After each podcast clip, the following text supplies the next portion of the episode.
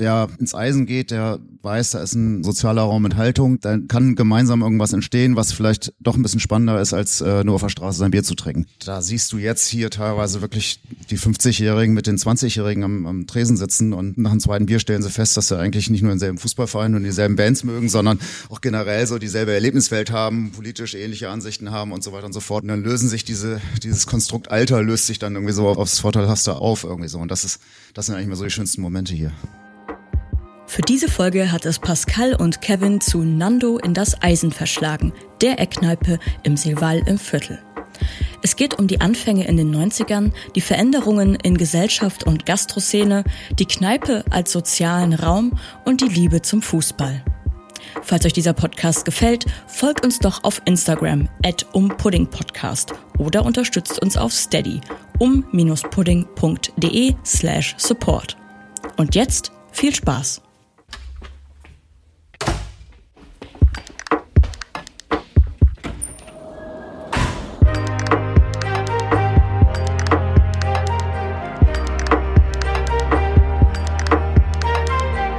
Pudding, der Podcast für Bremen und umzu.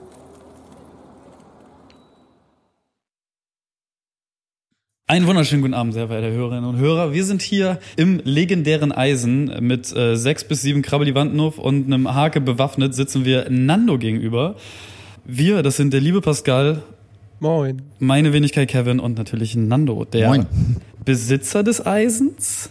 Ähm, wir sind zu zweit und irgendwie sind diese Kriterien Besitz oder nicht Besitz eigentlich auch äh, relativ, weil eigentlich versuchen wir alle zusammen das Eisen hier mit Leben zu füllen. Und aber es gibt zwei, die sich so ein bisschen auch um die äh, behördlichen Sachen kümmern.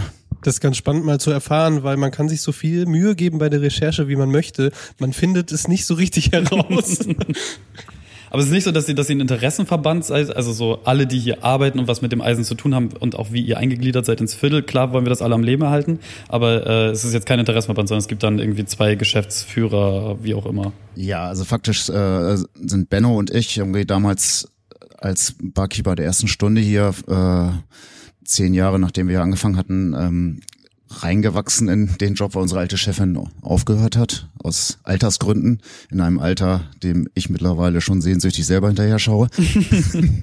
und, äh, und wir dann gedacht haben, ey, wir können das Eisen nicht sterben lassen und äh, wir gucken jetzt mal, dass wir uns ein bisschen kümmern.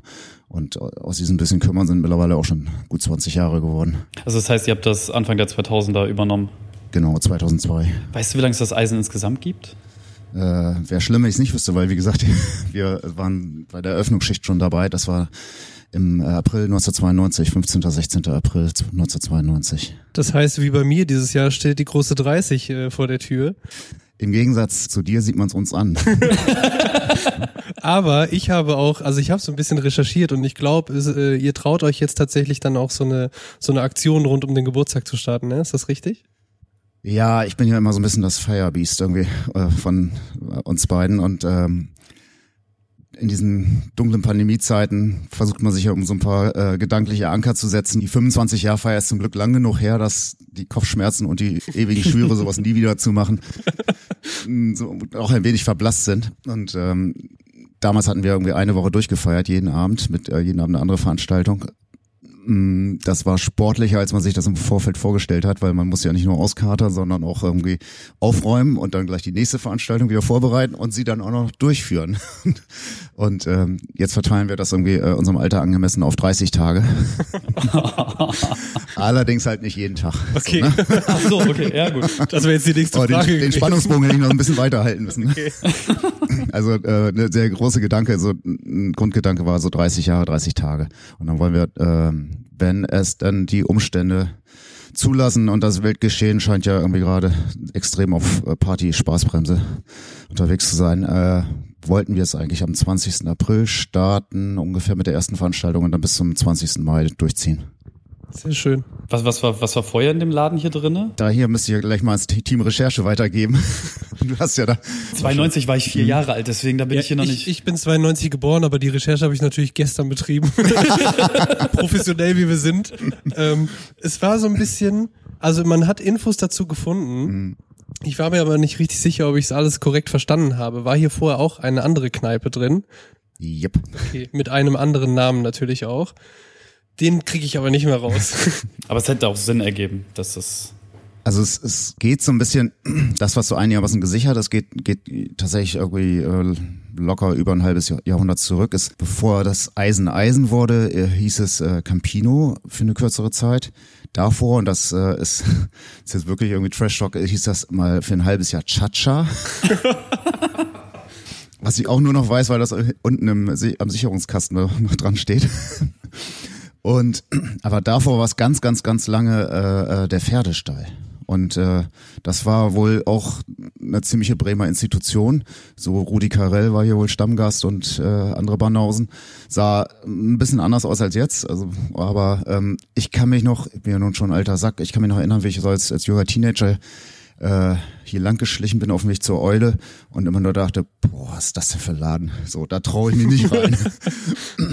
und äh, dieses Erfolgskonzept haben wir dann ja mit dem Eisen ganz gut. Weitergeführt, ja. Sehr gut. Ähm, aber was eigentlich so relativ hart ist, wir haben, äh, als wir 2002 hier mal so dann äh, bei der Übernahme ähm, so eine Grundrenovierung gemacht haben, auch, auch von der Fassade, tauchte an der Fassade ein Schriftzug auf, äh, der ist da immer noch und freundlicherweise immer noch nicht übergetaggt worden. Ähm, da steht Polizeibüro 1. Ach was. Und das Büro ist dann auch noch französisch geschrieben. Also das muss ja wohl irgendwie so um die Jahrhundertwende gewesen sein. Das heißt, äh, äh, hier werden die, all die polizeiaffinen Tätigkeiten, die hier teilweise stattfinden, sind, finden in einem ehemaligen Polizeibüro statt. Und ich sehe mir von meinem geistigen Auge Leute hier so mit Pickelhaube rum, rumsitzen und Anzeigen schreiben. Also alle die, die rausgehen und ACAB rufen, sitzen quasi schon im Polizeibüro. Vom Regen in die Traufe. Das ist schon abgefahren. Und wir haben mal beim Renovieren im, in, der, in der Küche an der Decke Werkzeugreste gefunden, die also entweder darauf hinweisen, dass die Polizei damals äh, sehr buschikos unterwegs war, oder es vielleicht hier irgendwann auch mal vor 70, 80 Jahren eine äh, Fleischerei oder so gewesen sein könnte. Okay, Ich wir, möchte da nicht näher ins wir lassen es Detail gehen. offen, würde ich Ich sagen. wollte gerade sagen, vielleicht unten im Keller so eine Part-Time-Fleischerei. Im Keller haben wir uns noch gar nicht richtig vorgearbeitet. Okay, also ist der Laden im Prinzip, also jetzt abgesehen davon, dass er anscheinend auch Po- Polizeivorfahren hat, schon immer eine Eckkneipe gewesen. Ist, ähm, du, du bist dann ja auch, äh, du bist du Urbremer? Jein, also ich bin mit elf Jahren mit, ähm, von meiner Mutter hierher gezogen worden sozusagen. Äh, ich wollte hier gar nicht hier in die große Stadt. Ich äh, habe in Ostfriesland an der Küste gelebt und fand's prima. Auch schön. Und ähm, bin aber dank Werder hier dann doch äh, relativ schnell heimisch geworden und das ist mittlerweile so lange her. Ich bin habe auch gedacht, hier ist nett, hier bleibe ich irgendwie. Also insofern will ich mich fast schon als Bremer bezeichnen. Ich glaube, das kann man auch nach all den Jahren. Also ich bin seit 2010 hier und mir hat mal jemand gesagt, so nach sieben, acht Jahren darf man schon von sich behaupten, dass man Bremer oder Bremerin ist. Ich finde, wenn man diesen Laden hier 20 Jahre führt, darf man, darf man durchaus, äh, du solltest eigentlich Ehrenbürger und Hand, Handabdrücke in die Leutpassage kriegen.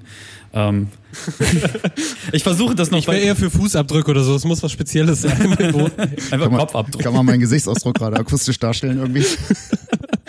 Sehr schön. Ähm, aber das Konzept Eckkneipe finde ich an sich relativ spannend und aus der Zeit gefallen, wenn ich mal angucke, was für, was für Läden so aufmachen und was für Gastronomie heutzutage aufgeht. Ähm, wie, wie erklärst du dir, dass das Eisen dem zum Trotze weiterhin hier ist? Eigentlich hast du es gerade schon in deiner Frage zusammengefasst. Das, der Kernbegriff ist wirklich Trotz. Hoffe, ich hole jetzt nicht zu weit aus, aber ist ja auch immer so eine Frage der eigenen Sozialisation. Ich war eine Weile auch zu jung für das Prinzip Eckkneipe, obwohl es das damals noch massenhaft gab. Also äh, eigentlich bin ich damals vom Jugendfreizeitheim gleich weiter in die, so hieß das damals, Disco. Und äh, alles, äh, was mein Leben versaut hat, da wurden da die Anlagen gesetzt. Dieses so, ja, jetzt in der Kneipe sitzen, einfach nur sitzen und Getränk haben und auch noch reden müssen, irgendwie so, das, das erschien mir irgendwie bis, bis äh, Anfang 20 eigentlich relativ langweilig. Und äh, ich bin dann irgendwann dann doch da so reingerutscht, weil man ja nicht jeden Abend in die Disco gehen konnte und war damals im äh, Lehmanns in der Feldstraße, mm, ich da um die Ecke wohnte, was damals noch ein ganz anderer Laden war, als, als das jetzt ist. Immer noch ein toller Laden, aber äh, damals war es schon eine Ecke wilder. Ähm, da bin ich da so ein bisschen reingesackt und und äh, das war ein ziemlich wilder Punkerladen damals. Und und also nicht nur die ganzen Alternativkünstler haben sich da getroffen, sondern auch die ganzen Hardcore-Punker. Und damals gab es halt noch einige von denen. Und äh, hat mich alles total fasziniert. Und äh, so bin ich in dieses Prinzip Eckkneipe reingerutscht. Und ähm, ohne das damals noch so ein bisschen mit so einem Hintergedanken äh, zu füllen oder mit so einem ideologischen Überbau zu füllen, dieses Prinzip äh, so ein sozial, dass sich so ein sozialer Raum entwickelt und irgendwie auch mit den Menschen, die den Raum äh, äh, hinterm Tresen und vorm Tresen auch mit, mit Leben füllen. Ähm, das hat mich schon ziemlich begeistert und hab, ich habe nur gedacht so wow, äh, wenn Alltag mal spannend ist, dann ist das eigentlich äh, durch die Menschen, die man da immer so trifft, Abend für Abend. Gibt es Menschen, die in den 90ern am Start waren und die jetzt immer noch herkommen? Gibt es tatsächlich. Also es gibt tatsächlich noch so Stammgäste der ersten Stunde. Toll. Haben die auch ihre Stammplätze, wo dann auch irgendwann der Laden selber weiß oder auch Leute, die jetzt noch nicht so lange dabei sind, ich setze mich mal lieber nicht auf den Stuhl vorne links, oder? Wir haben versucht, das so zu vermeiden, weil sonst äh, rutschst du ziemlich schnell so in, in so eine äh, WG-Küche rein irgendwie. Ne? Mhm. Das äh, sitzen die Leute am Tresen drumrum und äh, alle anderen, die jetzt nicht 20 Jahre hier waren, werden erstmal mit so einem argwöhnischen Blick begutachtet, nach dem Motto, setz dich in die Ecke und stör nicht. Und ähm, das ist ja auf lange Sicht der Tod einer jeden Kneipe und mhm. war auch der Tod von vielen Kneipen, muss man ja sagen. Und das ist ja äh, das Phänomen, für das ich unfassbar, klingt es total cheesy, aber ich bin wirklich unfassbar dankbar dafür, weil das nicht selbstverständlich ist, dass das Eisen jetzt in 30 Jahren mehrere Stammgastgenerationen sehen hat, die sich auch dann überlappen, dann bricht die eine Stammgastgeneration weg und dann kommt die nächste und und äh, neun von zehn Läden haben eigentlich eine Stammgastgeneration und wenn die dann weg ist, dann war es das auch mit dem Laden, früher oder später so. Und da siehst du jetzt hier teilweise wirklich die 50-Jährigen mit den 20-Jährigen am, am Tresen sitzen und äh, stellt nach dem zweiten Bier stellen sie fest, dass sie eigentlich nicht nur denselben Fußballverein und dieselben Bands mögen, sondern auch generell so dieselbe Erlebniswelt haben, politisch ähnliche Ansichten haben und so weiter und so fort. Und man und dann lösen sich diese dieses Konstrukt Alter löst sich dann irgendwie so aufs aufs, aufs Vorteilhafte auf irgendwie so. Und das ist das sind eigentlich mal so die schönsten Momente hier. Meinst du, dass dieses Konzept, wie wie ihr das jetzt fahrt, dass es dass es für immer bestehen bleibt? Tja, also selbst ohne Corona wäre ich jetzt nicht so optimistisch gewesen. So. Und äh, ich habe mehr und mehr das Gefühl, und ich erlebe das bei den Kollegen und Kolleginnen aus dieser, ich nenne es mal so goldenen Kneipengeneration, so aus den 90ern, die, die dann alle eigentlich auch so, wie wir da so reingerutscht sind, erst irgendwann hinterm Tresen gelandet, als Stammgast, dann äh, den Laden übernommen. Ähm, die sind ja alle Minimum über 40, wenn nicht sogar noch älter. Und die hatten damals zum einen gute Möglichkeiten, sowas zu machen, weil äh, das Viertel war noch nicht so gentrifiziert. Man konnte einfach sich auch ausprobieren. Und ähm, wenn es nicht geklappt hat, war, jetzt, war man jetzt nicht für den Rest des Lebens äh, verschuldet. Also es ist jetzt für die jüngere Generation total schwierig, irgendwie einfach, oh, ich mach mal einen Laden auf und guck mal irgendwie so. Ne? Und ähm, und zum anderen hat sich ja auch so ein bisschen das, das, das Weggehverhalten angepasst. In schlechten Momenten habe ich wirklich so Angst, dass in zehn Jahren es nur noch entweder Kiosk-Cornern oder, oder äh, äh Systemgastronomie gibt diese inhabergeführten Läden, die die, man kann es ja auch nicht wirklich jedem empfehlen. Also es ist schon, wenn man reich werden und gesund bleiben will, sollte man vielleicht das anders machen. Aber genau, das ist halt das, was ich mich gefragt habe, ob dieses Cornern, was jetzt irgendwie seit drei, vier, fünf, sechs Jahren en vogue ist, ob das nicht auch zu so einer Revitalisierung der Einzelgastronomien geführt hat, weil das, was ich halt sehe, ist, ja, die gehen in den Kiosk, holen sich halt irgendwie, keine Ahnung, das Hake für äh, 1,25, lass zwei Euro sein so. Ähm, und trinken dann davon vier, fünf, aber kommen dann trotzdem ins Eisen und holen sich einen Schnäppkes und dann sind sie aber, also ich meine, die bleiben dann nicht den ganzen Abend, aber du hast halt einen gewissen Grunddurchsatz, was man, was ich ehrlich gesagt so Mitte der 2000er nicht so richtig gesehen habe, weil alle dann vorgesoffen zu Hause und ab im Club und nur ganz wenige sind in Kneipen gegangen. Dafür dann halt die ganze Nacht meistens, aber ähm, deswegen die Frage, ob das nicht auch eher so eine Revitalisierung in die Kneipen gebracht hat es sind tatsächlich immer so, so ganz schwierige Fließgleichgewichte. Bescheuerter Begriff jetzt im Rahmen, im Kontext einer Kneipe, aber ähm, ich habe mich auch irgendwie all die Jahre, ja, mittlerweile muss man ja schon sagen, Jahrzehnte total dagegen gewehrt, jetzt irgendwas zu verurteilen. Mhm. Wenn man das macht, ist es schlecht und das.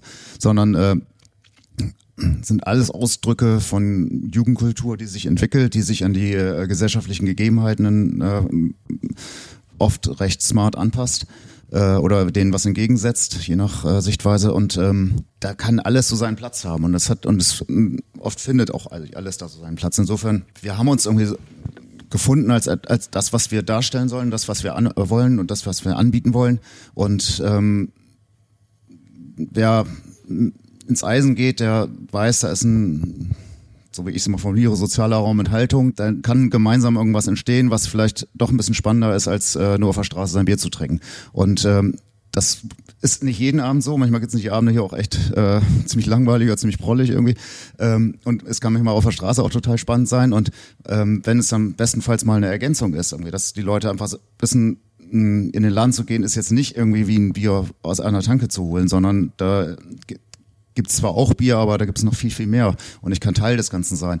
Ähm, dann das, wenn das in den schönsten Momenten so war, dann, dann habe ich mir eigentlich auch, ob nur in den Nullerjahren oder in den äh, letzten fünf Jahren oder so, eigentlich nicht, nicht so viele Sorgen gemacht, irgendwie, was das angeht. Aber ähm, es ist eher so dieses Aufrechterhalten, also so, so einen Laden zu führen und äh, ich meine, das ist ja keine Behörde hier. Also die, die, es gibt das Eisen zwar seit 30 Jahren und manche haben das Gefühl, das ist ungefähr so ja, wird es immer geben, aber es hängt ja von so vielen Parametern ab, irgendwie die, äh, also ne, vom Hausbesitzer bis hin zu äh, zur Nachbarschaft, bis hin zur Verwaltung, was die jetzt so äh, sagt, wie die zum Beispiel jetzt mit den Autoposern umgeht oder auch nicht. Irgendwie ähm, vom Weggehverhalten der Leute hängt's ab. Äh, die Leute, die hier arbeiten, sind ja auch keine Zapfroboter irgendwie so, ne? Die haben ja auch einen eigenen, äh, eigenen Lebenslauf, eine eigene äh, Pläne, Hoffnungen, Wünsche und Probleme. Das ist äh, so eine Fußballmannschaft, ne? Die muss, die, die muss gut aufeinander abgestimmt sein, die muss, äh, muss bestenfalls auch einen guten Trainer oder Trainerin haben und, äh,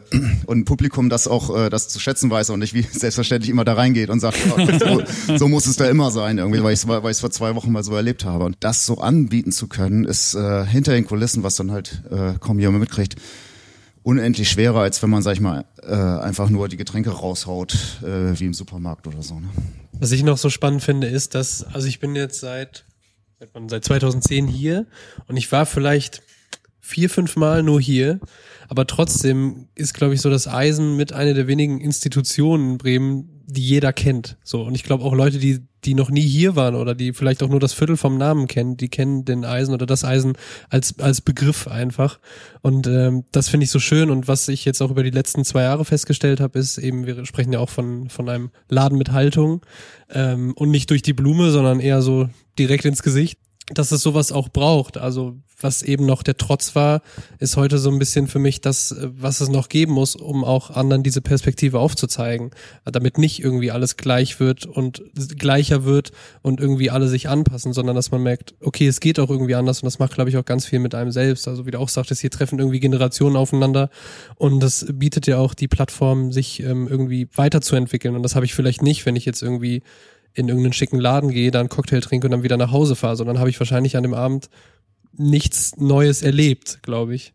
Und das äh, finde ich jetzt auch in den letzten zwei Jahren, wie gesagt, ist irgendwie immer wichtiger geworden und für mein Gefühl aber auch gut nach außen getragen worden. Also man hat ja schon mitbekommen oder man, wenn man will, dann bekommt man dauernd mit, auch wie es wie es dem Eisengrad geht, wie es den äh, den MitarbeiterInnen hier geht. Und ähm, ich finde sowas total wichtig, weil ich kenne da auch nichts Vergleichbares, wenn man sich jetzt andere Läden anguckt, dass ich irgendwie mehr darüber wüsste, als dass es den Laden gibt. So, und das ist ja auch schon wieder eine Sache, wo das Eisen halt besonders ist.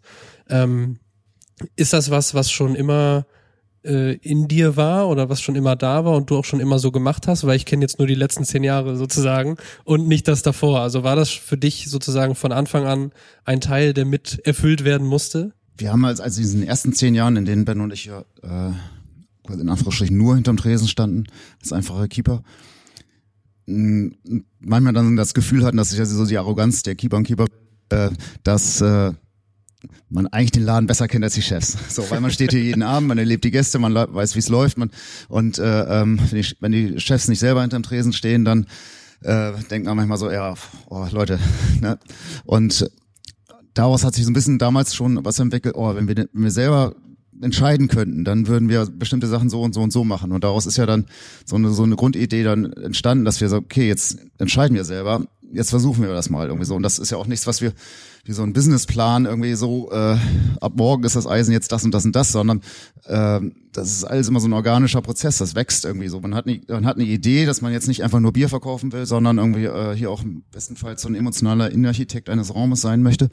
Und äh, dazu muss ja Grenzen setzen oder Räu äh, also sowohl Räume schaffen als auch diese Räume wieder begrenzen. Also nach das und das ist möglich hier und äh, ähm, aber da ist der äh, Cut irgendwie so, das darf nicht sein. Und das ist so mit der Zeit gewachsen und das muss man ja aber auch kommunizieren, damit die Leute äh, begreifen, dass es hier nicht ums Bier trinken geht und äh, für uns bestenfalls lass so viel Geld da wie möglich und ansonsten ist mir jetzt alles egal, was vor dem Tresen passiert, sondern dass äh, uns wichtig ist, wie gehen wir hier miteinander um, wofür stehen wir und äh, was ja im Großen und Ganzen bedeutet, jeder, der hier reinkommt, ob äh, Hardcore-Punker oder Anzugträger hat, äh, bekommt erstmal die äh, Chance zu beweisen, dass er ein netter Mensch ist. So und und das irgendwie, äh, wenn man jetzt fernab der eigenen Blase einfach mal irgendwie äh, äh, denkt und sich ein bisschen da öffnet, irgendwie feststellen kann, dass dass man da jemanden total spannendes gegenüber sitzen kann, den man sonst vielleicht nie kennengelernt hätte. So und und äh, ja, dieses Kommunizieren. Natürlich, ich bin, ihr merkt ja gerade auch tendenziell eher ein Schnacker ähm, und äh, habe so eine Allergie gegen diese alles gut Gespräche. Ne? Also wenn, wenn Leute ja, ja. ja, und alles gut, ja alles gut und sonst so ja. Hm, äh, kann man sich dann auch echt knicken. Also ich, ich äh, mag da mehr ein bisschen Substanz und Tiefe und dazu weiß ich, ich weiß einfach, ich muss meinen Beitrag dazu leisten. So und das heißt, ich gehe eigentlich dann auch relativ offen damit äh, um, wie es mir geht und wie ich äh, mich mit Sachen auseinandersetze und oder mich manchmal auch verrenne in der Auseinandersetzung mit Sachen. Und das ist halt natürlich jetzt durch die sozialen Medien die ich anfangs ganz schrecklich fand. Hm. Also besonders hier auch im Tresen, als, äh, äh, am Tresen, als die Leute dann plötzlich alle ihr Smartphone rausholten und ich dachte, ey, ihr könnt euch doch auch direkt unterhalten, ihr müsst euch doch jetzt nicht gerade irgendwelche Textnachrichten schicken.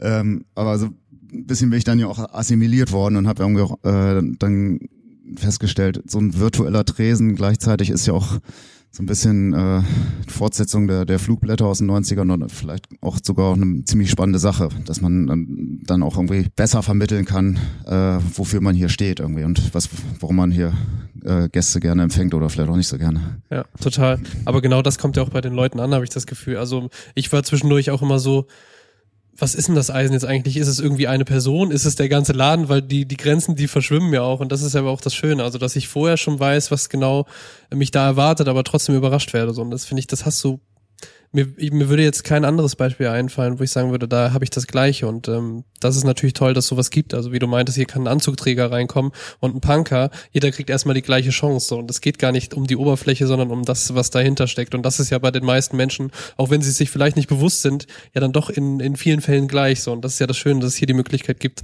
das, äh, das auch zu entdecken. Was ist genau die, die Frage, die, die sich für mich daran anschließt. Einmal das, ähm, was, was, was ist die, was ist die Haltung und auch, was sind die absoluten No-Gos? Also wann, wann bist du im Eisen nicht mehr willkommen? Das ist eigentlich gar nicht so spannend, weil es irgendwie to eigentlich total offensichtlich ist für alles, was unser Miteinander so ausmacht irgendwie so und äh, antirassistisch, antisexistisch, antihomophob irgendwie so. Und, äh, das sind einfach so Parameter, die unverrückbar sind und die auch eigentlich auch ohne jede äh, jeden Messensspielraum irgendwie auch so durchgesetzt werden. Und äh, innerhalb dieser Parameter. Es ist einfach äh, Offenheit und Neugier irgendwie äh, ähm, versuchen vorzuleben und, und, und äh, anzubieten und die Leute zu ermuntern, genauso auch offen und neugierig zu sein, weil mh, hm, viele Menschen haben sich Lebenswege ja so entwickelt und ergeben und äh, mit, mit den Jahren schlimmstenfalls verfestigt sich das ja auch mhm. alles und äh, das macht das Leben ja auch ziemlich starr und unflexibel. Und wenn man dann plötzlich also ich unterhalte mich auch relativ selten, wenn ich nicht gerade bei der Sparkasse sitze irgendwie äh, mit Anzugträgern so, ne? Und, ja. und, äh, und dann habe ich jetzt vielleicht mal einen neben mir sitzen und, und denke nicht sofort äh, Anzugträger, sondern äh, komme irgendwie ins Gespräch und dann äh, ähm, kriege ich mit, wow, der macht eigentlich auch total spannende Sachen und irgendwas hat aber dazu geführt, dass er es gut findet, Anzüge zu tragen oder dass seine, dass seine äh, die Sachzwänge so sind. Der Anzugträger unterhält sich dann mit mir und denkt, hm, ist ja doch gar nicht hier der versoffene Freak, sondern irgendwie ist ja doch ganz spannend und und äh, schon nimmt er was mit. Ja, ja. Ne? Und ich nehme was mit irgendwie und das macht unser Leben ja auch so ein bisschen weiter und reichhaltiger. Und ich bin ja generell immer so sehr äh, sozialromantisch unterwegs. Also ich denke ja manchmal, selbst wenn ich Auto fahre und äh, lass jemanden aus der Seitenstraße, der seit fünf Minuten wartet, dass er auf die Hauptstraße reinfahren kann, halte an und lass ihn rein. Vielleicht ist das ein, trotzdem ein Arschloch, aber äh, und bedankt sich auch nicht und nichts irgendwie so. Aber äh, wenn das dazu führt, dass dass äh, er vielleicht, wenn er zu Hause ist, irgendwie seine Kinder irgendwie vielleicht einmal weniger schlägt. So, ja, ne? ja. mal fies gesagt so, ne? Aber mhm. äh, weil er jetzt und wenn Menschen einfach so äh, Aufmerksamkeit äh, erfahren und also wir, wir sehen, jetzt wird's wirklich endgültig ziemlich cheesy, aber eigentlich so was unser Leben zusammenhält, sind, sind Momente von Verbundenheit, in denen wir das Gefühl haben, wir gehen jetzt nicht hier alleine durch diesen ganzen Wahnsinn, sondern äh, äh, spüren irgendwie Nähe, da tickt jemand ähnlich, irgendwie ich, und ich bin nicht allein da drin. Und das können die ganz großen Momente sein, äh, Das können mittelgroße Momente wie Weserstadion 3 zu 2 in der 90. Minute und alle liegen sich in den Arm, ist ja auch eine Form von Verbundenheit. Das kann mal eben kurz das Tür aufhalten im, im Supermarkt sein und äh, jemand ist völlig irritiert und lächelt äh, dann zurück, der vielleicht am ganzen Tag noch nichts Schönes erlebt hat. Ähm, das kann aber halt auch in der Kneipe sitzen und äh, äh feststellen, so wow, unsere Lebenswelten haben ja doch Berührungspunkte ganz viele Leute sagen auch, Fernando halt die Klappe und äh, zapft das Bier mal weiter. also ich gehe da immer wirklich auch so mit der großen pathetischen Streitaxt durch die Gegend irgendwie so. Aber ja, aber das, das sehr, muss es auch sein. Genau, es ist, es ist sehr, sehr schön. Wir brauchen diese Menschen da draußen eigentlich mehr, damit das vielleicht auch ein bisschen mehr dazu führt, dass mehr Kommunikation und mehr Austausch und, und interkultureller sowie intrakultureller Austausch passiert und wir damit vielleicht mehr Bewusstsein füreinander, miteinander schaffen, statt Barrikaden aufzubauen. Und ähm, du hast es vorhin so Sozialraum mit Haltung genannt. Wie, wie steht das Eisen zu, zu diesem Party-Hotspot für Studenten und Teil der, der Bremen-Taufe und so weiter und so fort zu sein? Das hier, weiß nicht, während, während der, der Nullnacht hätte ich fast gesagt. Wie heißt noch die O-Woche heißt sie, ne? Nie studiert, aber es heißt so. Ja, ich, ich halt auch nicht, deswegen. äh, nee, die, die, die O-Woche, dass hier die ganzen Studenten reinrauschen und halt alle nur auf Krabbel die Wand hoch und gib ihm und dann sofort wieder abschieben. Ist das was, was ihr euch auch irgendwann dann zur Aufgabe gemacht habt, das für alle, die dann hier reinkommen und nur das im Sinne haben, noch schlimmer zu machen? Meinst du, dass die Eisentaufe so entstanden ist oder was? die Eisentaufe hat, hat, hat, tatsächlich eine ganz andere Geschichte. Ähm, die möchten wir auch hören. Ich hab's befürchtet. äh, viele kennen sie auch schon. Also ich, ich äh, äh, habe sie ja schon ein, zwei Mal ungebeten irgendwie auch Leuten erzählt, äh, die gefragt haben, was da drin ist und so weiter und so fort. Das war tatsächlich vor, vor, vor ganz langer Zeit äh, ähm, das, als meine damalige Freundin irgendwie aus Süddeutschland aus dem Heimaturlaub wiederkam. Ich habe gearbeitet, sie kam hinter, an äh, einen Laden, hat einen Flachmann rausgeholt und meinte zu mir so, ey, wenn du ein richtiger Kerl bist, dann trink dir mal einen kräftigen Schluck draus. Und ich war in so einem juvenilen Alter, in dem man dachte, ja, richtiger Kerl, bin ich doch. Und, äh, konnte dann erst mal zehn, zwölf. konnte dann erst mal zehn Minuten nicht mehr arbeiten. Und ich so, ey, scheiße, was ist das irgendwie? Weil war kurz davor, mich zu trennen. Und sie meinte, krabbel die Wand auf, meint sie. Ich so, nicht, weiß nicht, wie ich mich fühle, sondern was das ist. Ja, das heißt so. Bei uns zu Hause ist das bla bla bla bla. Und ich so, okay. Und das war, wie gesagt, noch so die Zeit so der, der, der Hardcore-Punker, die man dann morgens um sechs äh, schwer aus dem Laden rausgekriegt hat. Und äh, meistens hieß dann, gib noch mal noch einen Schnaps, sonst gibt das bleibt, sonst hauen wir nicht ab, irgendwie so. Und dann dachte ich, den Schnaps brauchen wir. und gehen dann irgendwann freiwillig und wollen den gar nicht mehr trinken. sogar die dann aufgegangen irgendwie. Und, äh, und das äh, der stand hier immer so als vereinzelte Mutprobe äh, jahrelang bei uns im mhm. Regal, bis plötzlich so Ende der 90er die ersten einkamen und meinten, ja, äh, dreimal die Taufe bitte. So, und wir so, hä? ja, dieser ganz fiese Schnaps da, den ihr da zusammenpanscht. Und äh, naja, und irgendwann ist uns das Ganze so ein bisschen über den Kopf gewachsen. und ich denke mal so, in ganz Norddeutschland muss doch jeder unter mittlerweile 40 äh, den doch schon mal getrunken haben. Ja. Ist doch, so. glaube ich, ein Fakt einfach. Das ist halt wie Schluck aus der Lampe. So, die beiden. Genau, die beiden Sachen. So, dann bist du, dann bist du offiziell Bremer. So, wenn, wenn du das beides an einem Abend nacheinander getrunken hast der einzige Grund, weshalb, äh, wie ich mir erklären kann, dass so viele das immer noch trinken, das ist unser meistverkaufter Schnaps seit 20 Jahren, äh, äh, dass es für einige so traumatisch war, dass sie sich verdrängt haben, dass sie ihn schon mal getrunken haben und ihn deswegen nochmal wieder das erste Mal trinken. Also so ein bisschen es, äh. es, ist halt die Legende. Das ist dasselbe, wie du halt bei, bei äh, hier nebenan dir, dir einen Rollo holst. Also es gibt halt einfach gewisse Sachen, die man hier so zu tun hat, wenn man von außerhalb kommt, auch wenn man hier wohnt. Ähm, ich kann sagen, dass ich das Zeug wirklich fürchterlich finde. Bist auch, du nicht alleine. Auch gibt ich, es jemanden, der es wirklich mag? Ja, gesagt, natürlich. Es gibt es, immer Leute. Die es gibt einige wenige, aber vor denen habe ich ehrlich gesagt auch Angst. Ja, zu Recht. Mix, mixst du es denn zu Hause in deiner Badewanne an oder darfst du aus Gründen äh, des Hygieneschutzes nicht zu viele Worte darüber verlieren? Es sind 50 Prozent Alkohol drin, das ist die bessere Hälfte und äh, an die solltet ihr dabei auch denken und die beschützt euch quasi vor dem Rest. Ich glaube, was dem Ganzen auch in die Karten spielt, ist, man kommt ja nie nüchtern einfach her und sagt, oh, das trinke ich jetzt mal, da habe ich Lust drauf, sondern es ist ja in den meisten Fällen vorher schon was passiert, was wahrscheinlich auch dafür sorgt, dass man, wie du sagtest, beim nächsten Mal nicht mehr so ganz genau weiß, wie es denn eigentlich war und dann äh, den gleichen Fehler nochmal begeht. Es, und es ist, es ist und bleibt halt diese, diese, dieses Mutproben-Level, so, das ist, ja. äh, spielt da auch total mit rein. Ähm, was ist denn dein persönliches Lieblingsgetränk? Was du ausschenkst und was du dir selbst einschenkst? Was ich mir selbst einschenke, äh, ist jetzt sehr geschäftsschädigend. Das ist tatsächlich Wasser. Oder um es noch mieser zu machen, zu, zu Hause trinke ich immer abends irgendwie Kräutertee. Das ist okay. Ist auch, ist auch was Schönes. Hier wird niemand verurteilt. Ich bin, äh, ich bin tatsächlich lebenslang immer so ein, so ein, so ein Party-Gesellschaftstrinker gewesen und zu Hause kriege ich irgendwie nichts hin. Das hat ganz früher dazu geführt, dass ich äh, ziemlich oft weggegangen bin. Äh, aber jetzt so in ruhigeren Alter führt es eher dazu, dass wenn ich da mal weggehe und zwei Bier getrunken habe, äh, schon gefühlt schon in der Kneipe Kopfschmerzen habe. ähm, naja, lange Rede, kurzer Sinn. Also was Bier angeht, geht nichts über ein gezapftes Hake. Es ist einfach so ein äh, Schön 04. ja. Und da kannst du, das kannst du vor allen Dingen, also 04 ist die richtige Größe. Wir bieten natürlich 03 bis 05 an, äh, aber 03 ist mir zu klein. Und 05 äh, hast du dann unten schon dieses äh, Filet drinne, wenn so, wo die Kohlensäure ganz raus ist und ist auch nicht so handlich, aber äh, das sieht natürlich jeder anders. Aber für mich ist auch 04 Hake. Ähm, es ist einfach so ein Bier, das, das, das du trinken kannst, ohne dass du nach einem zweiten Bier denkst, boah, jetzt kann ich mal lieber schnell mal was anderes haben. Ne? Und ähm, was Schnäpse angeht, ganze Weile war es Brandy, weil wir haben damals 92 aus Lissabon auf, äh, beim Europa- Europapokalsieg den Massiera mitgebracht, mit dem wir das damals äh, nach dem Spiel ordentlich begossen hatten. Und Brandy ist ein bisschen abgelöst worden jetzt so, äh, mit zunehmendem Alter von äh, äh, Rum. Also wir haben ein paar ganz leckere Rumsorten. Und äh, an denen nippe ich dann ganz gerne und fühle mich dann so wie der Mensch, vor dem ich äh, mich selber mit 18 immer gewarnt habe. Ich hätte auch ernsthaft erwartet mit mit äh, so so der äh, dem Norddeutschen äh, im, im Herzen, dass äh, es ein Korn wird. Also ich hätte gar nicht gedacht, dass du in, in den dunklen, undurchsichtigen Schnäpsen zu Hause bist, sondern eher, dass es so in so eine kornige, wodgerige Richtung gehen würde. Aber so ist es halt. Wie mein Name schon äh, andeutet, habe ich auch eher eine dunkle, undurchsichtige Herkunft.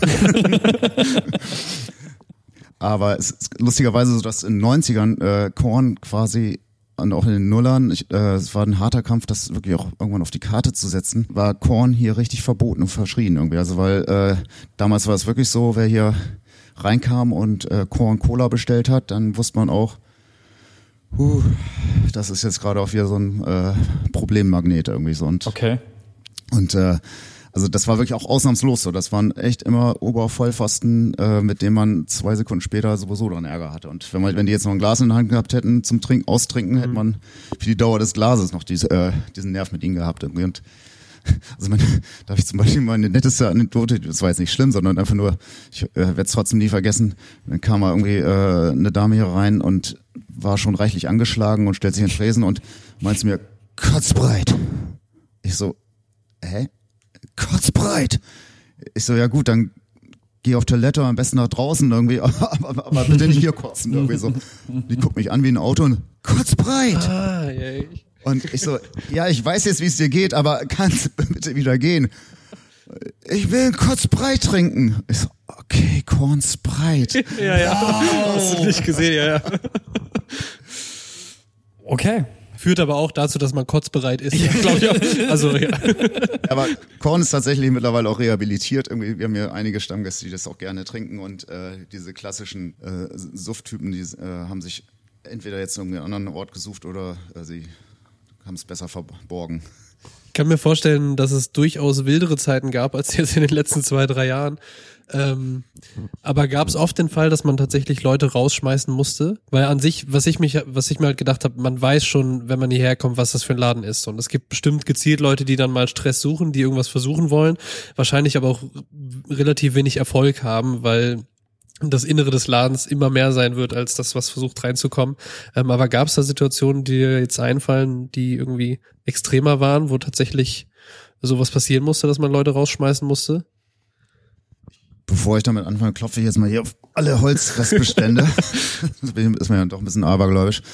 Ähm, es ist eigentlich in den letzten 10, 15 Jahren deutlich besser geworden. Also ne- die 90er waren da teilweise wirklich heftig. Meistens gab es immer so, so, eine, so eine einsame Wolf-Problematik. Dann kommt irgendein Typ rein, der hat schon das D wie Danger auf der Stirn stehen und äh, du weißt, das wird nicht schön. Und äh, dann gibt's immer so verschiedene äh, äh, Level. Also es ist ich bild mir ein, dass ich mittlerweile schon eine gewisse Expertise im Leute rausgucken entwickelt habe. Das heißt, Tür geht auf, Jemand guckt so in den Laden, ob das was für ihn ist und ich sehe den und weiß sofort, nein, du willst hier nicht rein. Du willst hier wirklich nicht rein. Und ganz oft geht die Tür dann auch wieder zu. und äh, dann gibt's natürlich Leute, die äh, ähm, gerade mal so ein bisschen so, einen so einen äh, kleinen Arnold Schwarzenegger gefrühstückt haben und äh, wo man aber das Gefühl hat, das sind, da ist mehr heiße Luft als äh, wirkliche Gefahr. Da kannst du entweder ein bisschen noch spaßig mit umgehen, was wir bis zum Schluss immer versuchen. Also, ne, und äh, wenn nicht, kannst, aber kannst du auch noch einigermaßen dynamisch äh, verbal rausbitten. Dann gibt's Leute, da ist wirklich Ärger und hier ist dann früher auch echt einiges passiert, wo man nachher denken muss, puh, Glück gehabt. Und dann gibt's halt, die schlimmste Stufe sind Leute, wo du weißt, das ist eine ganz andere Liga. Äh, du hast gar keine Chance. Bitte mach, dass sie den Laden scheiße finden, nach diesem Drink wieder abhauen und sich morgen nicht dran erinnern, in welcher Stadt sie waren. Mhm. So, und äh, weil wenn du jetzt irgendwie äh, die Grenze äh, setzen musst, die du eigentlich setzen musst, um, um dich selber oder Gäste zu schützen, dann äh, wird sich der, dieser Mensch an diesen Laden erinnern und das willst du nicht. Irgendwie so, ne? Und äh, das, das hat mir bestimmt auch ein, ein halbes Dutzend Mal irgendwie und das, das war nicht schön irgendwie. Also da hatten noch Leute mhm. einen Knarre dabei oder was weiß ich was so, ne? Und ähm, aber wie gesagt, das waren, um es mit Battle Life zu zitieren, das sind nur die 90er, mein Freund. und äh, das ist irgendwie wirklich in den letzten 10, 15 Jahren deutlich besser geworden. Du hast natürlich gerade am Wochenende irgendwie immer so die gerne die Dreier, Vierer, Fünfer Jungs-Gangs, die sich äh, gegenseitig hochschaukeln und mhm. äh, aber meistens kannst du das ganz gut handeln. Und wir haben ja einerseits vermitteln wir auch, dass wir hier die äh, äh, Verantwortung haben für unsere Gäste, dass wir, äh, dass unsere Gäste sich hier sicher fühlen. Und ähm, es hat sich auch da so eine Grundatmosphäre äh, entwickelt. Die Gäste sich auch verantwortlich fühlen. Also dass keiner sagt so, ja, was ist mein Problem, wenn es da vorne gerade eine Schlägerei gibt, sondern ähm, also jeder, der hier ist, irgendwie steigt mit ein und sagt irgendwie, hier, stopp, hier ist die Mauer und du gehst bitte raus. So, ne? Also das habe ich auch in den 90ern anders erlebt. Da lag ich hier vorne äh, mit halb zerrissenen T-Shirt irgendwie im Gewühl, irgendwie so mit äh, so einer ganz schlimmen Koksnase irgendwie und als der dann irgendwie rausbuxiert war, äh, äh, die Leute, die auf der Fensterbank gesessen haben und zugeguckt haben, man, mhm. kann ich jetzt endlich mal Weizen haben? So. Wow. Krass. Das ist, also es gab auch andere Zeiten. Ja, ja, es hat sich, also natürlich hat sich seit den 90ern viel verändert, aber vielleicht ist das einer der Aspekte, wo gesellschaftlich irgendwie was in die bessere Richtung auf jeden Fall ging, dass so eine, so eine Solidarität in der, in der Menge auch gibt. Ähm, was das Thema so ein bisschen anschneidet, auch weil wir jetzt sagen, was hat sich verändert von früher zu heute, das Viertel ist ja auch nicht mehr das gleiche.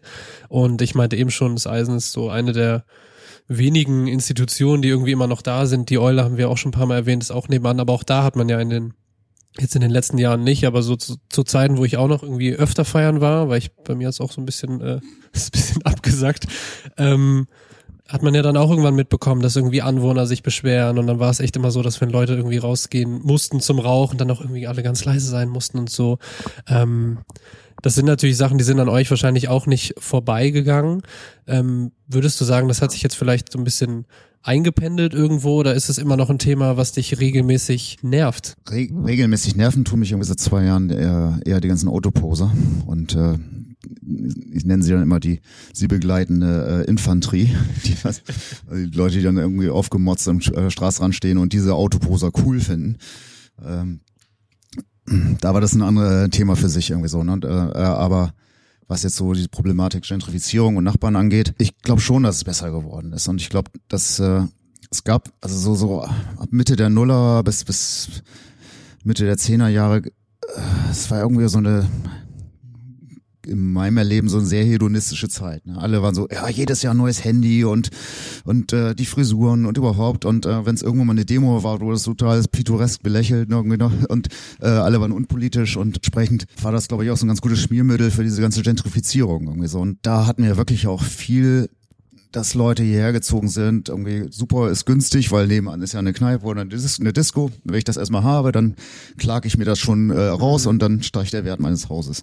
Da hatten wir ja 2015, als es irgendwie äh, mal wieder so ein, ein Tropfen, der das fast zum Überlaufen brachte, war, äh, ist ja hier so ein bisschen so eine das, äh, das Viertel lebt Geschichte entstanden, wo wir äh, ja auch relativ viel gemacht hatten und dann irgendwie irgendwann im Mai 2015 ja mal so eine große Veranstaltung hatten, wo alle, alle Clubs und Läden gleichzeitig Konzerte hatten, um zu zeigen, äh, wie wertvoll und vital das auch alles hier ist und wie bitter es wäre, wenn das hier zum einzigen Wohnklo irgendwie werden würde. Das war uns damals auch noch ganz schön über den Kopf gewachsen, weil plötzlich waren die Straßen voll, also die Schätzung war ja bei 15.000 Leuten oder so. Das war auf jeden Fall sehr extrem. Ich, Ich, hab erinnere gestern, mich genau. Ich, ich habe gestern erst noch wieder darüber gesprochen mit einer Freundin. So, das war, Aber es war toll. das war großartig. Ich habe alles Ich weiß geliebt. auch gar nicht, wann das, wann das auch, war das ein ganzes Wochenende lang? Das war nur ein, Sa ein, ein, ein Samstag, glaube ich, Das ein hat, sich, Freitag oder das so. hat sich angefühlt Für mich war es ein Monat.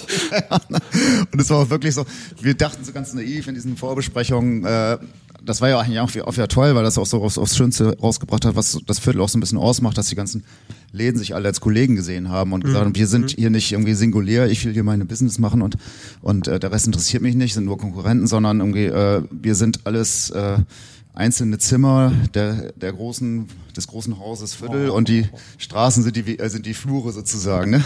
Und, ähm, und äh, dass wir gesagt haben, wir, wir machen jetzt mal schön was und dann in so einer Fantasie war halt irgendwie in jedem Laden war so ein Überraschungsgig, dass die Leute sich auch nicht wieder nur ihren Laden aussuchen oder den Laden mit ihrem Lieblingsmusiker, sondern äh, dass die Leute einfach so von Laden zu Laden pendeln. Aber da war ja gar kein Pendeln mehr möglich, weil die Straßen komplett voll waren. Und ich weiß noch, wie wir uns hier am Eck getroffen hatten, irgendwie so die, die Gastronomen und Gastronominnen und dann Scheiße, wenn es hier irgendwas passiert, können Schlüssel abgeben und heute noch die Stadt verlassen.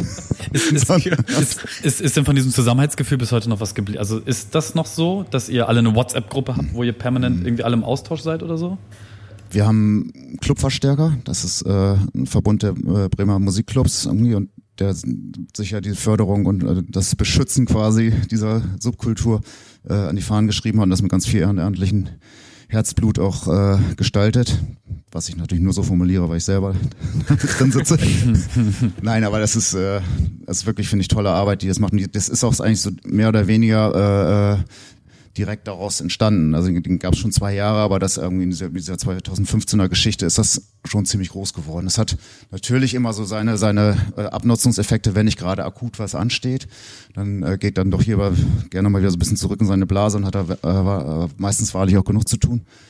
Es war eine totale Zäsur, als äh, 2017 äh, Norbert Schütz vom Litfast gestorben ist, weil der war wirklich Herz und Seele des Viertels, der alle zusammengehalten hat. Ja, und auch äh, ne, Vorstandsvorsitzender bei uns war beim Club Verstärker. Es wird eigentlich trotzdem relativ äh, tapfer versucht, das alles noch so aufrechtzuerhalten und alle netten neuen Leute und mit neuen Läden äh, äh, auch mit einzubinden und willkommen zu heißen. So. Ja, es gibt ja auch diesen äh, weiterhin diesen Interessenverbund äh, Ostertor und, und, und Steintor, Interessenverband Viertel oder so wie der heißt, wo jetzt gerade auch irgendwie vier neue Köpfe gewählt wurden.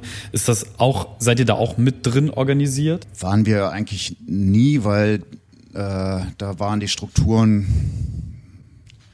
nenne es mal dezent, sehr anders. Okay. Und äh, war auch viel auf die Geschäfte bezogen und also so auch mit äh, teilweise auch Sichtweisen, die wir jetzt nicht unbedingt teilen, wie es muss ja jeder mit seinem Auto herfahren können, um sich da seinen Kühlschrank zu kaufen, den er sich täglich kauft. Und so, ne? Auch beste Idee. so und, und Es äh, werden Kühlschränke verkauft. Ja, also. das finde ich nach wie vor spannend, auch dass es große Parkplätze gibt in irgendwelchen Hinterhöfen und du denkst, Ja, ja. ich kaufe mir jetzt hier irgendwie, keine Ahnung, mein riesiges Bett. so. Naja. Ja, das ist auch ein Thema für sich. Aber äh, ähm, deswegen, die waren relativ weit weg von uns und da, da äh, jetzt wird's spannend, weil es jetzt einen neuen Vorstand gibt und der äh, das Ganze auch ein bisschen in die Gegenwart holt äh, und auch, glaube ich, auch die Gastronomie ein bisschen mit, einbinden will. Äh, wir gucken uns das da mal an. Ähm, du hast gerade schon das Litfass erwähnt. Ähm, geh, gehst du denn selber, wenn man hier so einen Laden hat, selber noch gerne aus? Und wenn ja, wohin? Da gibt's natürlich auch so ein bisschen die private Komponente. Irgendwie, als bevor ich äh, Vater wurde, äh, war ich schon recht wild noch unterwegs. Hab mir auch die anderen Zimmer dieses Viertelhauses auch noch intensiv studiert. Gab dann noch früher so einige Abende, wo ich dann woanders versackt bin und Mensch, ich wollte eigentlich noch ins Eisen zurück. naja, dann muss ich Irgend, irgendwas hatte ich noch vor. und so.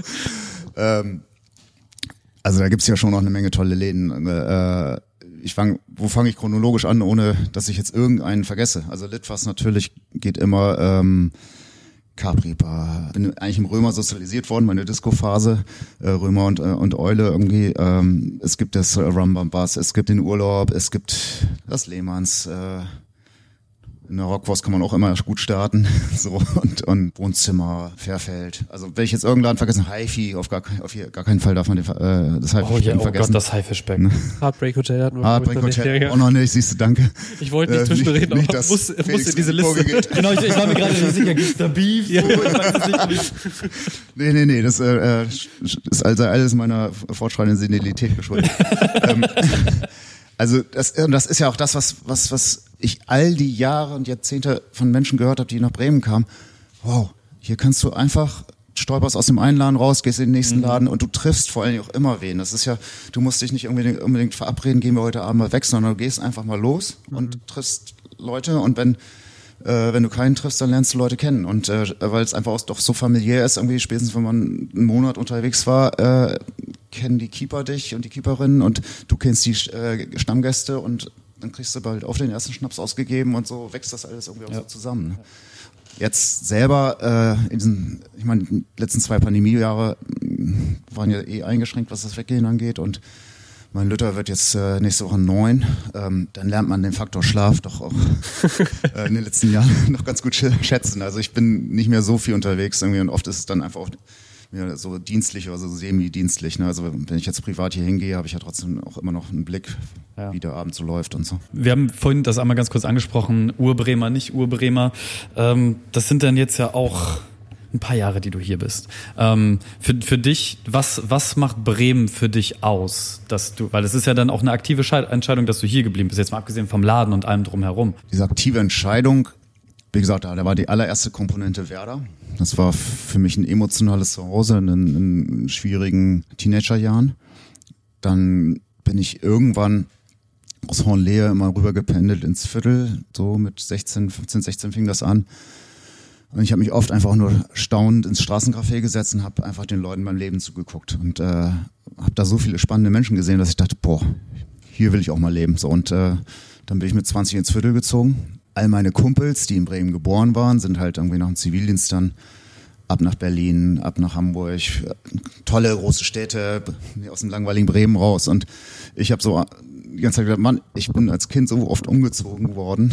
Äh, ich finde es eigentlich geil hier irgendwie. Und ich, also ich bin froh, dass ich jetzt erstmal einen Ort gefunden habe, den ich, den ich gut finde. Hab auch ganz viel gedacht, so ja, was hat denn jetzt irgendwie Düsseldorf oder Frankfurt oder was weiß ich was, was äh, Bremen nicht hat?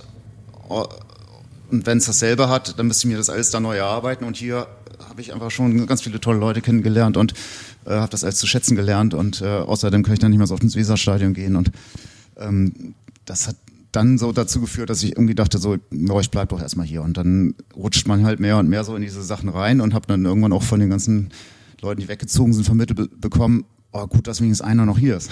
so, ne, der, der so die Stellung hält, das, sonst hätten wir gar keinen Grund äh, zurückzukommen. Also die Leute sind, sitzen dann teilweise Weihnachten hier auch irgendwie im, im Tresen und, und sagen, Mensch, hier hat sich ja gar nichts verändert und meinen das als Kompliment und sind so froh, dass sie so einen ruhigen Anker haben irgendwie so und, und ähm, das ist dann so mit den Jahren mehr und mehr diese Funktionen, in die man so reingerutscht ist, dass man irgendwie ein verlässlicher Anker ist in dieser Welt, in der so, so vieles verändert und äh, das meiste nicht zum Guten so. Ich finde Hamburg toll, ich finde Berlin toll, ich, ich, ich äh, kann auch diesen Bremen-Hamburg-Beef, kann ich überhaupt nichts mit anfangen. Aber es ist halt schon alles eine Ecke größer und da, da kann man sich auch schon, wahrsten Sinne des Wortes, verlaufen, auch emotional irgendwie. Und, und, und äh, ich kenne viele Leute, die in Berlin irgendwo im dritten Hinterhof rechts wohnen und äh, eigentlich sehr einsam sind in einer Stadt mit tausend Möglichkeiten so und und äh, hier in Bremen das hat so halt diese optimale Größe zwischen Dorf und Metropole und äh, so dass naja, manchmal ist es ein bisschen dörflich, aber grundsätzlich hast du schon ein urbanes Leben. Aber ähm, du kannst Leute wieder treffen, du kannst begegnest ihnen auf der Straße. Also das hat wir Stichwort Verbundenheit. Also man hat das Gefühl, man ist hier nicht so als ich AG in se- in seinem Leben unterwegs und und äh, auch wenn es ich habe manchmal auch gedacht, was ist so Bremen, macht Bremen so besonders? Also neben dieser auch die, diese geografischen Komponenten, also hier so ein Stadtteil wie das Viertel, dieser Bausubstanz, mit dem äh, äh, ähm, dieser sozialen Mischung, mit den äh, subkulturellen Möglichkeiten. Direkt an der Weser, fährst mit der Fähre rüber, bist am Werdersee, da vorne gleich das Weserstadion, kannst wenn du emotional aufgewühlt bist nach dem Spiel, das noch verarbeiten, gleich mit tausend anderen Menschen, anstatt erstmal äh, zwei Stunden am Autobahnkreuz zu stehen. ähm, also das, das ist ja eine Lage, ich, wenn wenn wenn es sowas in Köln, Berlin, München gäbe, da, äh, es wäre gentrifiziert bis zum Erbrechen. Also und und und äh, bin ganz froh, dass die anderen Leute in, woanders in Deutschland nicht unbedingt so wissen, wie geil wir hier wohnen. So und und, äh, ähm, dieses Bewusstsein ich weiß nicht, ob sich das auch so ein bisschen rausbildet mit den Menschen, wenn man hier länger ist, dass man halt so ein Stadtteil ist, äh, auch einer, der, auf der, äh, der eigentlich so bundesweit eher belächelt wird und irgendwie als Stadt in der Wahrnehmung gleich nach Duisburg kommt, irgendwie so. Oh, der tat weh. Der Pfeil ging direkt rein. Nein, nein. Ruhrgebiet geboren seid. Nee. Nein, nein. Zum Glück nicht. Aber man war Aber der da. Vergleich, der Vergleich war hart. Das ist schon. Also nichts gegen, also ich finde, also ich, ich fände es spannender in Duisburg als in München. Also da- Glaub ich auch, Ich liebe ja. solche Städte, wo, wo äh, ich liebe auch generell auch Lebensentwürfe und Lebensläufe, die, die so gebrochen sind und die sich damit auseinandersetzen müssen, dass das eigentlich ganz viel Scheiße ist und dann aus dieser Scheiße sich doch rausgearbeitet wird. Äh, äh, dieses Geleckte, wir sind erfolgreich geboren, unsere Eltern waren auch schon erfolgreich und äh, wir leben jetzt irgendwie 70 Jahre hier, präsentieren wir unseren Erfolg irgendwie. Da, Ja. Ich finde es einfach nur langweilig. Da sind wir wieder beim Thema Bayern München und äh, Ja, ja. Bayern, Bayern-Fans für mitleiden irgendwie Ja. so, ne? Diese, ich glaube, wenn Bremen jetzt nur eine Stadt im, im Bundesland Niedersachsen wäre, ich glaube, das wäre alles auch nochmal so ein ganz anderes Lebensgefühl hier. Also kann man schwer begreifen und ich da tue mich ja immer äh, mit Patriotismus tue ich mich sowieso ganz schwer und das äh, selbst Lokalpatriotismus fällt mir manchmal so ein bisschen schwer so, äh, aber äh, so ein bisschen was macht das doch, dass wir so ein kleiner Stadtstaat sind irgendwie und Das ist voll schön. Weil jetzt, wie viele Folgen haben wir jetzt gemacht? Immer mehr rauskommt, dass alle eigentlich das Gleiche denken und fühlen. Ich glaube, es hat bisher keiner so treffend auf den Punkt gebracht, aber genau das ist auch das Ding. Also ich habe das selber nie so formuliert, aber auch für mich ist genau das Bremen. Und ich habe zum Beispiel meine Freundin wohnt in Hamburg, ich habe ganz viele Freunde in Berlin. Ich bin da auch gerne, aber ich bin immer heilfroh, wenn ich wieder hier bin. So, ich komme hier an und denk so, ah, perfekt, alles, was ich brauche, die richtige Größe, auch was du ansprachst, man hat das Wasser um die Ecke und so. Und in anderen Städten ist das so viel verteilter und dann hast du dazwischen ganz viel Grau und in Bremen ist es so, habe ich auch das Gefühl, da gibt's jetzt nicht nur den einen schönen Stadtteil, sondern es ist egal, wo du hingehst, die sind alle schön für sich so. Und das ist irgendwie das, das kenne ich aus keiner anderen Stadt. Und das, ist, äh, Das leitet, einfach perfekt, schön. das leitet perfekt über zu meiner nächsten Frage. Gibt, gibt es für dich Orte in, in, in Bremen, die du Lieblingsorte als Lieblingsorte bezeichnen würdest? Egal ob jetzt draußen drin, Clubs, Viertel, Hochding, Hemeling, Bremen Nord, egal was, egal wo, egal wie. äh, ist tatsächlich seit seit mein Luther geboren ist, äh, ist der Gleimi. Das ist ein Ah, Spielplatz ja. hier in Viertel, äh, den, an dem ich irgendwie äh, jahrelang vorbeigefahren bin. Äh, und ich hatte ja keine Ahnung. Irgendwann, als, als mein Luther dann im Alter war, dass man mit ihm zum ersten Mal auf den Spielplatz gegangen ist, äh, dachte ich so, Mensch, die ganzen Gesichter, ich kenne sie alle von früher. Deswegen geht ihr nicht mehr ins Eisen. So. Und dann war das quasi so ein halbes Nachmittagseisen ohne Alkohol, aber mit Eis. Und äh, ganz viele Eltern haben das gehasst, ich habe es geliebt irgendwie so, ne? Und, und äh, so, so Cornern auf dem Spielplatz und ab und zu mal mit dem Lütten ein bisschen äh, Fußball spielen. Ganz super spießig seit äh, Pandemiebeginn äh, haben wir eine Parzelle auf dem äh, ähm, da Stadtwerder? am Stadtwerder und das habe ich doch aufzuschätzen gelernt. Kräutertee aus eigenem Anbau? Oder sind wir so weit? Da-? Zwonkel. Krabbel die Wand auf was eigenen. Da steht die legendäre Badewanne. Ich arbeite am Krabbel 2.0. Jetzt noch Dollar. Nee, ähm, ganz intensiver äh, Ort ist für, für mich natürlich irgendwie lebenslang das Weserstadion. Mm. Auch diese ganze Einbindung in die Pauliner Marsch und alles, das ist einfach so fucking schön. Irgendwie so, da wo jetzt der Sp- äh, Sportgarten ist, bevor der da stand, haben wir mit Stahleisen, da wir samstags äh, Fußball gespielt. War es einfach nur eine stumpfe Wiese. Also viele Orte haben einfach so, so eine, kriegen so eine Tiefe, wenn man länger hier lebt, dass äh, man ja einfach schon sehr, sehr viel da erlebt hat irgendwie und das einfach auch, auch dass man in Läden ist, die fr- früher mal ein ganz anderer Laden waren und dann jetzt wieder eine neue Geschichte, die das überprägt und so. Und das ist dann, es sind dann, wenn ich, ne, wenn ich am Römer vorbeigehe, werde ich immer mich dran erinnern, wie ich als 16-Jähriger da das erste Mal ganz schüchtern irgendwie am, am Türsteher vorbeigekrochen bin, irgendwie so und mich ganz schnell ins, äh, in, ins Dunkel der Tanzfläche, äh, Tanzflächenwand verzogen habe, irgendwie so. Und, ähm, und so gibt's halt irgendwie sehr, sehr viele Orte. Ich find's immer noch schön, weil, weil bei schönem Wetter oder abends irgendwie bei, äh, bei, äh, durch die Beleuchtung, wenn man so äh, Langenstraße oder Böttcherstraße rauskommt und auf den Marktplatz guckt und denkt, wow, ne?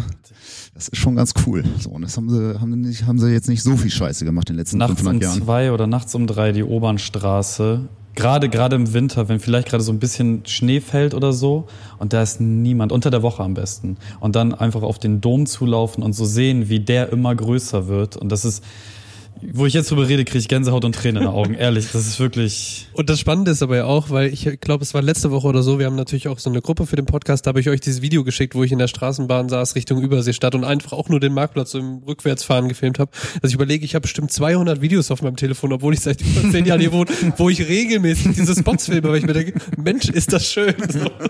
Das ist irgendwie verrückt, ja. Ja, und dann, äh, also wo ich das erste, was ich gemacht habe, dass ich damals irgendwie 20 Jahre äh, ins Viertel gezogen bin, ich habe jeden Tag am Osterdeich abgehangen. Also äh, damals gab's Corner noch nicht, da hieß es noch nicht so oder äh, ähm, und es ist ja momentan so ein bisschen überproportioniert. Also es hingen immer Leute am Osterdeich ab irgendwie und äh, ich habe dann da wirklich mal so äh, mit einer Dose Cola in der Hand irgendwie äh, gelegen und äh, Zeitung gelesen, Kicker gelesen oder sowas und dann abends aufs Wasser, aufs Wasser geguckt, die Leute beobachtet und dann so ein bisschen so rumphilosophiert. Wow, hier lagen vor 100 Jahren auch schon Leute, genau an dieser Stelle irgendwie so, ne? Und dieses, dieses abgefahrene Gefühl, die hatten genau dieselbe Aussicht, wir haben vielleicht auf diesen Baum schon geguckt und äh, diese Diskrepanz zwischen zwischen äh, räumlicher und zeitlicher Distanz, dass es exakt derselbe Raum ist, aber 100 Jahre trennen irgendwie so. Und was in diesem diesem Raum, in dem ich jetzt, äh, auf dem ich jetzt gerade sitze, schon alles so passiert sein mag und so. Also es, ja. äh, also ich finde das immer so spannend, wenn man auch, auch wenn man hier so durch alte Straßen geht, selbst wenn ich jetzt hier mit euch manchmal im, im Eisen sitze und äh, manchmal ich jetzt im Eisen sitze und dann manchmal denke, so wow, da wo ich jetzt sitze, haben schon vor 25 Jahren Leute gesessen. Die haben jetzt Kinder, deren, ja. äh, die jetzt vielleicht auch schon auf diesem Hocker sitzen oder und, also das, äh, ich finde da kann man sehr viele Orte hier in Bremen so entdecken. Ich habe zum Beispiel relativ spät den Bürgerpark entdeckt. Ich habe mir so ah, Spießerscheiße so, ne? Und dann so die heftige Classic Story. Und dann gehst du dann auch jeder, ne? irgendwann gehst du da doch mal durch, aber fährst mit dem Fahrrad durch und denkst so, puh, Ganz ja. schön schön hier. So. Ich verlaufe mich da auch regelmäßig. Also ich war da irgendwie drei, vier Mal joggen, weil ich super ambitioniert war und habe mich jedes Mal verlaufen. Musste dann immer auf diese Schilder gucken, wo genau bin ich. Es hat mir trotzdem nichts gebracht. So. Es ist halt das gleiche wie am, am Torfhafen auf einem von diesen paar Klappbänken da zu sitzen. So, man macht es nie und irgendwann kommt man da vorbei, ja. weil man aus irgendwelchen Gründen auch immer in Findorf ist und dann so, na, eigentlich ist hier auch wunderschön. So, und dann ne, auf, in den Torfhafen gucken, überlegen, so die Torfstecher sind hier lang gefahren. So, ich kann jetzt hier irgendwie mir auch so einen Kahn buchen und dann da runterfahren und das nacherleben und so. Das ist schon, man sieht halt auch einfach die Semt, alles das, was diese Stadt durchgemacht hat, von wirklich Hansezeit und alles ist hier mit Gold behangen, wie die ganzen Altbremer Häuser. Für mich ganz persönlich, der halt seit immer in dieser Stadt lebt, früher in Nord, jetzt seit, weiß ich nicht, 15 Jahren oder so in der Innenstadt. Ich habe in dieser gesamten Stadt noch nie wegen irgendwas davon irgendwie ein blödes Gefühl gehabt. Du, der das Nachtleben vor allem mitbevölkert ähm, gibt, gibt es für dich irgendwie so, hat sich da was verändert? So ganz generell von den, von, von den Menschen, die in dieser Stadt unterwegs sind und im Nachtleben, dass das rougher geworden ist? Oder eher entspannter und, und wir sind alle ein bisschen woker und gucken darauf, dass nichts passiert? Also wenn ich jetzt mal diese letzten zwei Autoposer-Jahre mit all dem, was, was äh, sie so als Begleiterscheinung hatten, jetzt mal ausblende. In den 90ern tendenziell äh, schon wilder. Ne? Von den Punkern bis irgendwie äh, äh, die ganze Drogenproblematik, dass irgendwie in jedem Hauseingang irgendwie ein Junkie lag. Aber irgendwie auch familiärer. Es war vielleicht verblenden, äh, sehe ich das jetzt auch total verblendet in der, in Erinnerung, aber es war eine unglaubliche Toleranz da. Also es war dieses totale Leben und Leben lassen. So und äh, also man hat die Junkies dann eigentlich auch fast gegrüßt, wenn man sie kannte. Ja. So, ne? Und äh, und äh, es gab dann halt aber immer mal, es, dass es dann schnell ausschlagen konnte, im wahrsten Sinne des Wortes. Und auch mit viel so mit so, ähm, wie gesagt, dieser Einzeltäter, mhm. Lonely Wolves irgendwie. Und ähm, es sind natürlich dann jetzt in der Zeit irgendwie viele Subkulturen auch gekommen und wieder gegangen. Ich habe auch äh, nicht, bei manchen war ich Teil davon, bei manchen habe ich gesagt, das ist jetzt nicht so meins, aber es ist äh, cool, so, ja, ist euer Aus Lebensausdruck.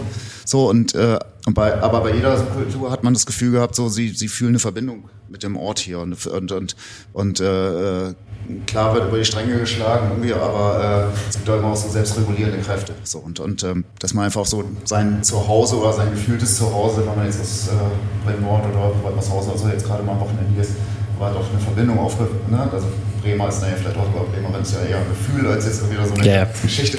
So, äh, dass man das jetzt nicht irgendwie äh, kaputt macht oder so. Und, und äh, das hat sich eigentlich so über die äh, Jahrzehnte gehalten, sind eher so ein bisschen so die Spitzen gekappt worden, dass irgendwie so, so, so, so, so ganz wilde Auswüchse mein, in meinem Erleben weniger stattfinden. Es ist halt irgendwie so dieses, äh, ja, der Erfolg des Viertels erdrückt das Viertel oft so ein bisschen, ne? dass irgendwie dann so viele Party-People hier unterwegs sind, die, die auch keinen Bezug dazu haben und, und dann einfach auch irgendwie die Scheiße bauen, die sie gewohnt sind zu bauen irgendwie und dann irgendwie diese Selbstregulierung nicht mehr so richtig klappt irgendwie.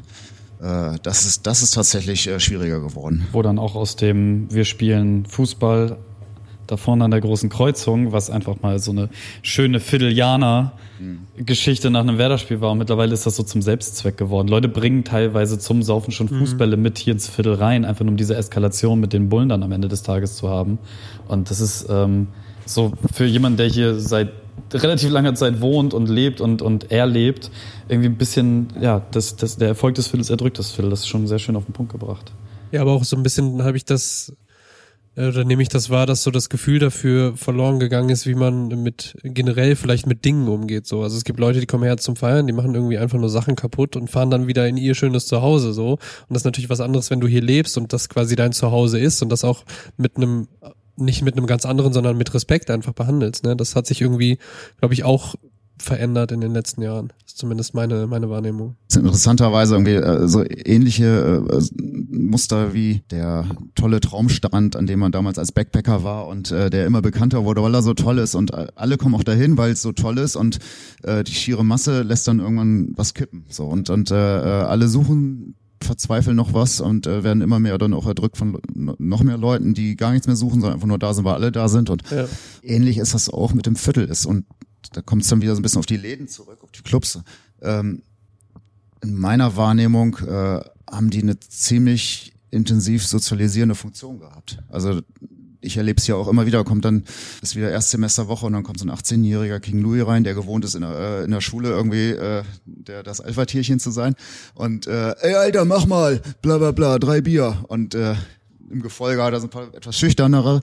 Und dann äh, sagt man ihm halt so, du gehst nochmal raus und übst nochmal, wie man bestellt. Und äh, was möchtet ihr drei trinken so, ne? Und dann ähm, ist bestenfalls ist der Typ, weil er dann irgendwann merkt, okay, so wohl nicht, mhm. bestellt dann die nächsten Wochen anders und möchte dann irgendwann auch dazugehören und dann fängt er an, sich zu benehmen und dann guckt er sich auch ein bisschen was ab, wie wir es alle getan haben. Ich meine, was war ich für ein Vogel mit 18 so, ne? Und, und äh, oh ja. So und und und äh, äh, ähm, und irgendwann ist er ein netter geschätzter Stammgast, ja. so, ne? Und äh, und das das passiert ja massenhaft in, in, in all diesen Läden hier im Viertel so und und äh, äh, so wachsen die neuen Generationen da rein und kriegen ein Gefühl für äh, dieses Miteinander und für die Subkultur und und wissen das hier alles auch zu schätzen und, und äh, multiplizieren ja auch diese Form von Umgang. Wenn äh, halt die Straßen so monstervoll sind, neun von zehn Leuten sich am Kiosk ihre äh, Sachen holen und dann in die Vorgärten pissen, dann äh, ähm, passiert das nicht mehr. Dann sozialisieren die sich ja wieder auf eine andere Art und mhm. Weise. Dann ist die, das Viertel nur noch die Kulisse. So ne und das ist in der Tat ein Problem und deswegen wäre mein großer Aufruf viel mehr Kneipen in Bremen. ich möchte gar nicht, gar nicht auf so eine, so eine traurige Note jetzt am Ende. Also der Aufruf ist nicht traurig, dass die, der, der Weg dahin zu dieser Erkenntnis ist äh, traurig. Ich möchte gar nicht auf so einer Note enden. Lass uns doch jetzt noch die letzten paar Minuten gerne über die große Leidenschaft Fußball sprechen. Yes. es ist ja, also man, man kann das schon sagen, so wir, wir waren ungefähr eine Stunde hier, bevor wir angefangen haben aufzunehmen und ähm, wir haben fast nur über Fußball geredet. Die, die bemitleidungswerten äh, Bayern-Fans und wie es ist, auswärts zu fahren, Pauli, Werder. Ähm, wo kommt das Herz für diese beiden Vereine her? Also bei mir, das hatte ich ja schon jetzt äh, angedeutet, als ich nach, äh, von Ostfriesland nach Bremen gezogen bin, Werder vorher schon toll fand und also das Einzige, was mich hier in, in, Bremen irgendwie so ein bisschen hat andocken lassen, oh, endlich bin ich in der Stadt, in der dieser Verein spielt und dann immer von Honleo aus mit dem Bus irgendwie dahin gefahren bin und zwei Stunden vor Spielbeginn schon irgendwie in der Ostkurve stand und äh, ja, das ist das ist wirklich so total in die DNA übergegangen. Das Aber wie, wie, wie, wie wieso raus, du Werder schon als Nicht-Bremer? Also für mich mhm. ist halt so, ich bin hier geboren, aufgewachsen. Mhm. Für mich ist die Stadt der Verein und der Verein die Stadt. So für mich ist das so, für mich geht das gar nicht anders, als Werder-Fan zu sein. Aber als Nicht-Bremer also nicht geborener hier, bla bla bla, so, wo, wo warum? Wie, wo, wie, wie, wie funktioniert das? Wie passiert das? Also natürlich habe ich so als, als Kind, als fünf, sechs, siebenjähriger erstmal Fußball, Fußball, Fußball und dann äh, sieht man im Fernsehen dann äh, Bayern und Gladbach und äh, das Alter war das jetzt auch wieder bis geoutet. äh, die sind sehr präsent, aber da ich eigentlich die ganzen Jahre immer irgendwie in Niedersachsen gewohnt habe, in verschiedenen Orten und dann spätestens in Ostfriesland, das ist ja schon auch ein bisschen so Werder Hinterland, Hm. äh, war Werder auch ein bisschen mehr so Thema. Dann äh, kristallisierte sich Werder schon so ein bisschen da raus, also als, als äh, große Sympathie. Das, diese richtige Leidenschaft, das war wirklich, als ich äh, Gott, ich weiß nicht, ich war elf Jahre alt, habe äh, meine Mutter gezwungen, irgendwann mal mit mir mal ins Stadion zu gehen. Mein erster Stadionbesuch war dann im, im Nieselregen in der Ostkurve eingequetscht, mit, was ich meiner Mutter, die ist lange tot, aber lebenslang hoch anrechne, mit mir da in die Ostkurve mitten zwischen den Fans. Äh, Werder gegen Bayern, das ging eins zu eins aus, das weiß ich noch. und und äh, ähm, von da an war es dann Noch unüberdacht mit Ascheplatz. Und das, das Schönste war, ist ja, hören jetzt Jugendliche zu, also äh, die alte Ostkurve im Winter, damals gab es ja noch richtige Winter und dann äh, mit Frost und da gab es irgendwie äh, über Marathontor war auch so ein Weg nach draußen und der ging so äh, schräg runter, es war so eine Rampe. Es gab auch in der alten Ostkurve aber relativ wenige Toiletten. Was haben die Leute in der Halbzeitpause gemacht? Fuck. So, und d- das ist dann irgendwie zum Spielende alles schon zugefroren gewesen. Und dann auf quasi einer einzigen Pisserutsche diese Rampe runterzukommen. Und dieses Gefühl, wenn man sich dann doch auf die Nase gelegt hat. Aber zumindest war es gefroren und nicht mehr flüssig. Ja, ja, ja. Und so war's früher. Ähm, und St. Pauli ist halt bei mir dann tatsächlich so, mein äh, bester Freund ist äh, nach Hamburg gezogen zum Studieren und, und Ende der 80er war das. Und ja, damals hat man ja noch Zeit gehabt und hat sich dann einfach jedes zweite Wochenende besucht und dann ist man halt äh, durch die Läden in Hamburg gezogen und ähm, Wochenende ohne Fußball geht gar nicht. Äh, was macht man da? Fällt- In Hamburg gibt's ja eigentlich auch nur einen äh, nennenswert ernstzunehmenden Verein. Ja, ja. Und dann ist man halt ans Millantor gegangen. So. Und dann war das da ja auch schon immer, hatte durchaus einen Erlebniswert. So. Und, und äh, so ist irgendwie so, hat sich mein großes Werderherz irgendwie schon vor ziemlich langer Zeit irgendwie so ein kleines äh, St. Pauli Gästezimmer eingerichtet, das mittlerweile schon so ein ganzer äh, äh, Flügel des, Die des Fußballpalastes ist. So und und äh, äh, in meinen wilderen Jahren war dann mit Doppelkarte, äh, Dauerkarte Werder und äh, St. Pauli das Wochenende eigentlich immer gerettet. Ne? Guck mal, einen Tag fährst du nach Hamburg, hast Spaß mit deinen Jungs irgendwie und Mädels irgendwie und, und äh, guckst dir Spiele an irgendwie und nächsten Tag äh, Weserstadion und alles prima. Das ist jetzt natürlich so als Familienvater nicht mehr so ganz die äh, Art und Weise, wie man das Wochenende verbringen sollte, um irgendwie den häuslichen Frieden Aber zu mit, mit, mit, mit den beiden Vereinen ist auch so ein bisschen äh, Bock auf Leiden, ne? also ich meine jetzt gerade ist halt zumindest, also sind beide. Hey, ich bin Gastronom, ey, was erwartest du? das ist auch ein Punkt, das ist auch ein Punkt. Aber natürlich sind, sind, sind damit die Feierreihen, die man hat, natürlich noch umso stärker für, für all das Leiden, was man miterlebt hat. Das ist ja auch was, was wir zum äh, abschließend zum Thema Haltung irgendwie hier im Eisen äh, die ganze Zeit propagieren. Ähm, uns verbindet alle Fans verbindet die Liebe zum Fußball. Alle, alle Fans, die ich ernst nehmen kann, alle Fans, die irgendwie äh, ähm, einigermaßen ihre äh, Menschlichkeit bewahrt haben.